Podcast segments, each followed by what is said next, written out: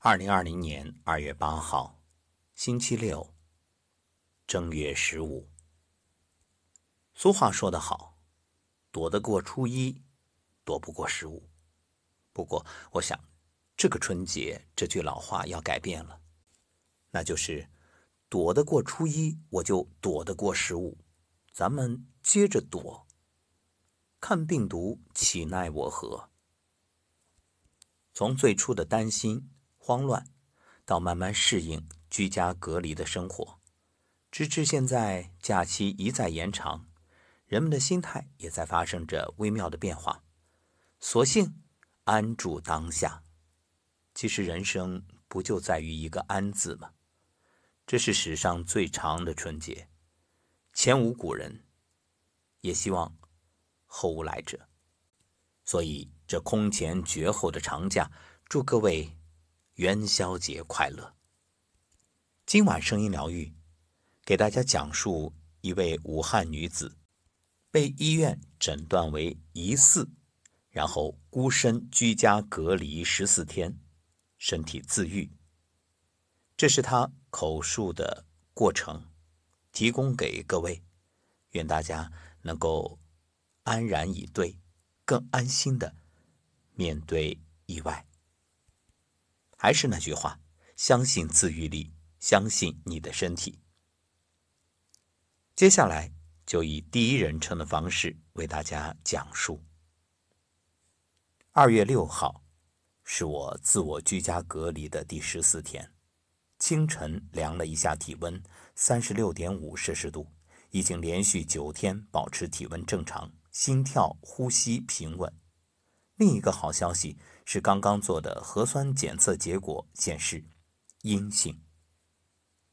从最初持续发烧不退的慌乱，到无法收治入院的焦虑，再到亲朋好友鼓励下重拾信心，四十四岁的我靠一步步科学的治疗、均衡的营养、坚定的信心、亲友的帮助，最终居家隔离，打败了猖狂的病魔。重新回到健康的人生跑道。我想以自己亲身经历告诉与我类似的患者：战胜新冠病毒，你也可以。事情还要从一月一号说起。疫情首发地华南海鲜批发市场休市封闭，我从来没有到过这个市场，也不吃野生动物，活动范围相对固定。当时我以为。新型冠状病毒离我非常遥远。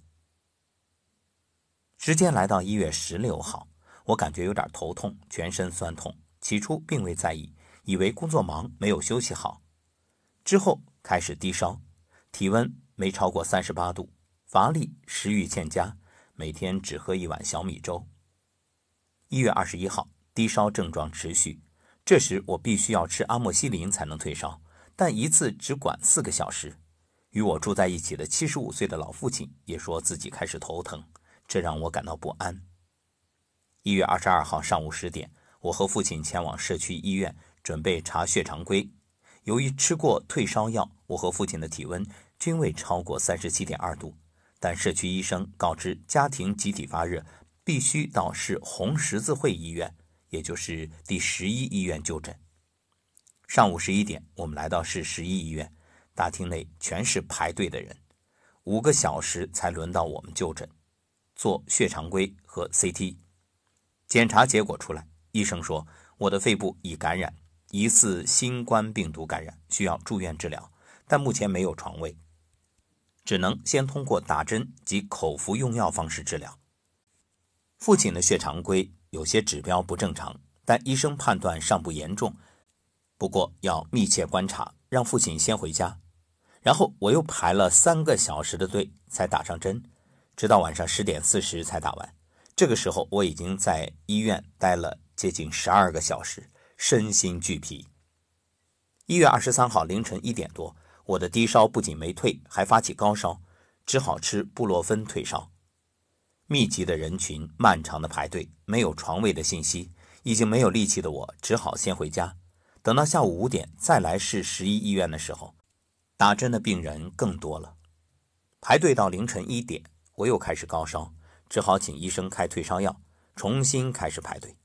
凌晨四点排了十一个小时的队，终于轮到我打针。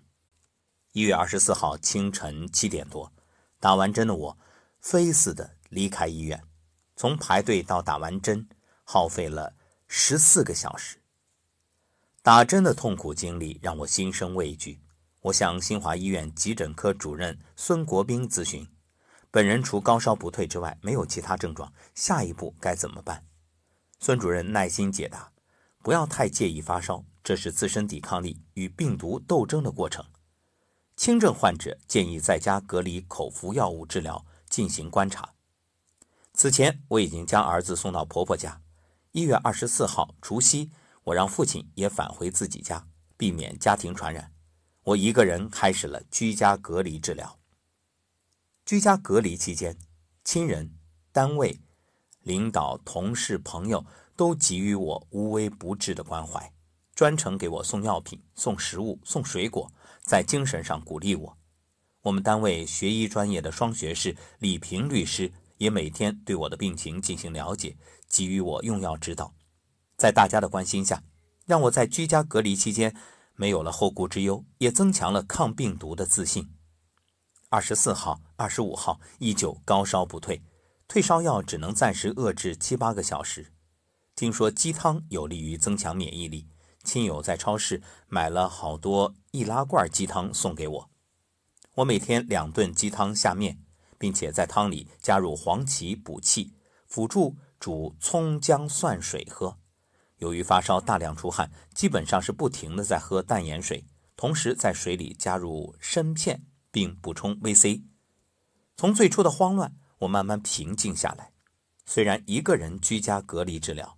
但我并非一个人在战斗，住在同一小区的小姑子一家，每天换着花样做饭，把饭菜送到门口，给我补充营养，为我加油鼓励。亲朋好友也不断为我传递最新的治疗意见。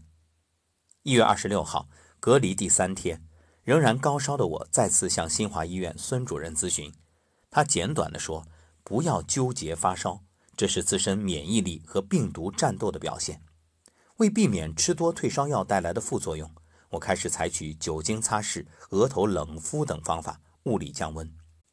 药物及物理降温的方式开始初见成效，退烧的间隔时间延长到了十二到十五个小时。一月二十七号隔离第四天，我不再高烧，开始转为低烧，体温控制在三十八度以下。一月二十八号隔离第五天，终于退烧了，但还有一点微微的咳。二月二号，按照医生建议到医院做核酸检测，第二天传来结果阴性。那一刻，我感到这么多天与病魔的斗争还是有成果的。医生建议把家里剩余的大约两天用量的药吃完，可停药观察，以后再做个血常规和肺部 CT，看看恢复情况，在最后确诊是否康复。二月五号，单独隔离第十三天，最后一次服药，然后。我就不再咳嗽了，除了肺部略感不适，其余一切正常。接下来按照医嘱加强营养、休养调整，继续隔离。等到医院复查之后，再正式解除隔离。回想十多天治疗心路历程，我想将自己的经验分享给更多的朋友：一、感觉自己有疑似症状，赶紧到医院做血常规和肺部 CT，避免在家胡乱用药延误治疗。二一定要做好防护，特别是到医院就诊，建议戴一层医用外科口罩，加一层 N95 口罩。在医院不要摘口罩喝水、吃东西。如确需饮水、吃东西，可以到医院外面空气流通的地方或者私家车内进行。三如症状较轻、无呼吸问题，可以尝试在家隔离治疗。隔离期间退烧首选物理方法，如烧到三十八点五度，再服用退烧药。注意观察症状，不适随时就诊，多饮水，多吃东西，多休息，增进排毒和自身的抵抗力，抵抗病毒。四，每天吃的碗筷都要消毒，勤洗手。外面送来的东西一律酒精消毒，避免二次感染。病人隔离房间注意每天定期通风三十分钟以上。病人活动区域温度保持温暖，避免温差受凉。五。听从医嘱，做好复查。当我写下这段文字，有一个好消息传来：后来确诊患上新冠肺炎的父亲，在医院通过中西医治疗，身体已逐步好转。没有一个冬天不可逾越，没有一个春天不会来临。让我们坚定信心，科学治疗，严格自律，相信我们一定可以战胜疫情。祝贺这位朋友，也祝愿更多的伙伴可以通过这种坚定的信念，并且正确的方法，让自己避免染上病毒。一旦染上，也能够得以摆脱困境，恢复。健康的状态，在此祝大家元宵节快乐，团圆、平安、喜乐、健康。